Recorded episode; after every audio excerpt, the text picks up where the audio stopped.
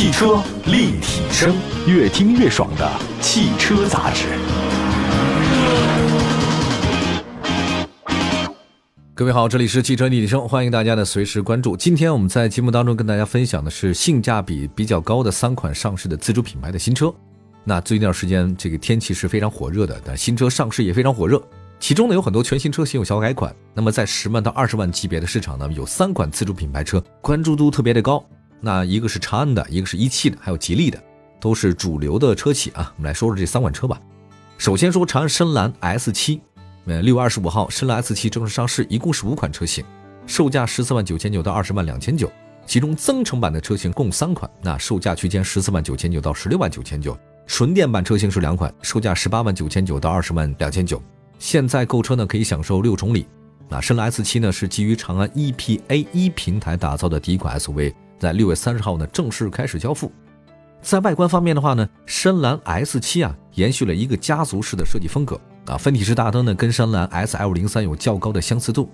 前格栅呢采用封闭式的设计，那下方有大尺寸的通风口，还配备了一个智能交互灯语，现在很流行这东西啊。内部呢有六百九十六颗 LED 的光源，大家可以自定义。那么在车尾设计方面呢，是贯穿式的尾灯，整体风格呢跟 S L 零三很相似，有扰流板和扩散器。深蓝 S 七呢长是四米七五，宽呢一米九三，高呢是一米六二，轴距两米九。在内饰设计方面，深蓝 S7 的整体风格跟 S203 很接近，但在细节之处呢有所不同。配备了15.6英寸的悬浮式中控大屏，支持左右最大各15度的旋转的功能。这个你看一下的话呢，不会影响你的这个视觉。方向盘造型呢跟深蓝 S203 差不多，还用了 AR HUD 的抬头显示，替换了仪表盘，这个还算是挺时尚的。副驾的遮阳板里面集成了12.3英寸的屏幕，并且带有独立的蓝牙通道。座椅方面，深蓝 S7 呢配备了零重力的座椅，主驾驶席支持十六项的电动调节，还有加热、通风、按摩和记忆等各种功能啊！你看，我前两天好像说什么车来的，三十多万它就没有通风，人家二十万就有了，为什么不买它呢？动力方面，深蓝 S7 呢纯电动版车型是采用后置单电机，最大功率呢是一百六十千瓦和一百九十千瓦，纯续航呢分别是六百二十公里和五百二十公里。增程版车型的增程器呢是一台一点五升的自吸。最大功率七十千瓦，驱动电机最大功率一百七十五千瓦，最大扭矩三百二十牛米，纯电续航呢是一百二十一公里和两百公里，亏电油耗呢是百公里四点九五升，最大综合续航里程是一千一百二十公里，现在都得上千呢，你不上千都不好意思说。底盘结构方面，深蓝 S7 呢是前麦弗逊式独立和多连杆独立悬架。这次上市的深蓝 S7 呢是五款车型，有三款增程和两款纯电，对吧？我们建议大家，您就买增程吧。因为增程这东西啊，价格比较低，增程版的使用也更方便，没有里程焦虑。那么我们细说一下，在这三款增程版的车型里面，十四万九千的幺二幺 Pro 这个整体配置水平不低，但是因为呢十五万九千九那幺二幺 Max 仅比它价格高一万，但配置上多了自适应巡航、全速的倒车车侧预警、并线辅助、车道居中保持、车道保持辅助、电动后备箱、面部识别、前排座椅加热等等，通风啊，车内氛围灯。你加一万块钱加了这么多东西，我觉得相当的划算。您就买那十五万九千九的没毛病。另外呢，它那更贵一点的二百 Max 增程版比幺二幺 Max 增程版高一万，它只是一个续航增加了一点，看你情况吧。所以我觉得买十五万九千九的够了。车身尺寸方面，深蓝 S7 达到中型 SUV 水准，它的价格仅仅是与紧凑 SUV 相当。那么从价格上来看，它的竞标对手是谁呢？哈弗枭龙、H6 的插混、比亚迪的宋 PLUS DM-i。不过我看一下长安深蓝的一个数据啊，销售的，先说 S L 零三，前五个月卖了两万七千多辆，那价格门槛更低的深蓝 S 七，我觉得应该在销量上会多一点。从消费者的角度来说啊，我觉得增程式的结构倒不是很复杂，那高速上的话呢，行驶略显逊色，但城市代步还是不错的。增程式呢有价格优惠，也没有里程焦虑，您就买这十万的车，真的挺好的。好吧，下一个一汽奔腾的 T 九零。六月十八号，一汽奔腾全新紧凑 SUV 奔腾 T90 正式上市，推出一款基础车型和六款定制包，可理解为有七款车型可以选择，售价区间十万到十四万六千九之间，它叫十四万六千九百九十九。同时呢，它还有智慧驾驶包三千九百九十九，悦享品质包两千九百九十九，精致颜值包两千五百九十九等等，还有九十九元下定可以换五千元的科技定制笔芯。送三年一百二十 G 的娱乐流量等等，整车终身质保啊，反正就先订车吧。先订车的话会很多优惠啊。那奔腾 T90 呢？它是基于一汽奔腾叫无限方程 FMA 架构的全新 A2 平台打造的车型。我对这个架构不是很熟哈。外观设计方面有大量横向设计，无边车窗的风格，两侧呢是融合了分体式大灯。那车身侧面是标准 SUV，腰线是双段式的，车尾呢是大量横向线条，配合贯穿式的尾灯，有视觉效果。底部呢是双边共两出的排气。尺寸方面，奔腾 T90 长四米七，宽一米八八，高呢是一米七一，轴距两米七七。这个就是紧凑 SUV 的水平啊。内饰方面，奔腾 T90 的话呢，整体感觉语言还是挺简洁。十二点六英寸的竖向大屏加八英寸的液晶仪表盘加九点六寸的 WHUD 的抬头显示，车内极大简化物理按键，电子挡把呢配备了无线充，嗯，这个比较方便。那配置方面，全系标配前排的侧气囊、前后排的头部气帘、自动驻车、胎压监测、后倒车雷达、定速巡航导航、手机互联、八幺五芯片、OTA 升级。一键启动自动空调后排出风口，这配置还挺多。动力方面，大家可以选 1.5T 和 2.0T 的。那其中 1.5T 的发动机最大功率140千瓦，最大扭矩258牛米，配的是七速湿式双离合。2.0T 呢是最大功率185千瓦，最大扭矩380牛米，匹配的是八速手自一体。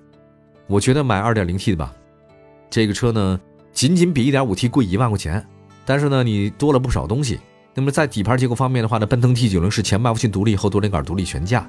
它只有两驱车可以选择，没有四驱啊。我们现在来看看过去一段时间啊，奔腾表现不好。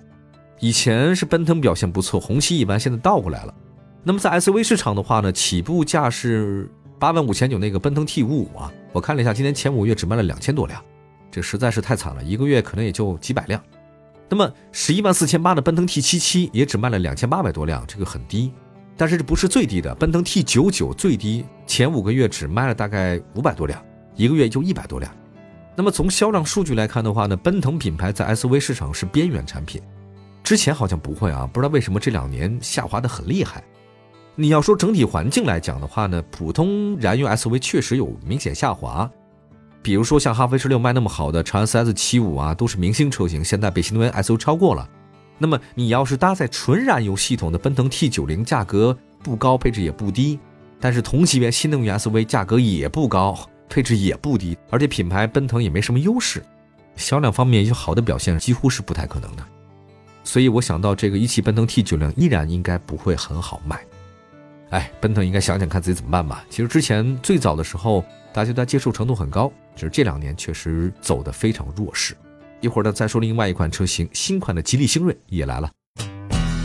汽车立体声，欢迎各位，这里是汽车立体声。我们的节目全国两百个城市落地播出，欢迎大家线上随时关注一下。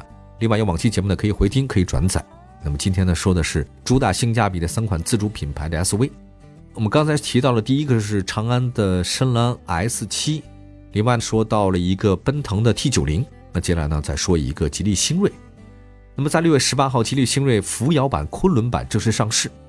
这扶摇送我上昆仑呢，售价十万八千七到十一万四千七，定位是紧凑轿车，它不是 SUV 了，是轿车，搭载一点五 T 发动机。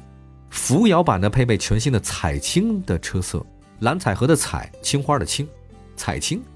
那么这次一点五 T 车型推出呢，让星瑞版的价格门槛进一步下探，相比之前十二万五千七，下降了一万七，性价比更高了。外观呢，吉利星瑞全新的垂瀑式的前格栅，内部呢是直瀑式的镀铬，格栅中间呢是吉利的黑色 logo，两侧是狭长的大灯组。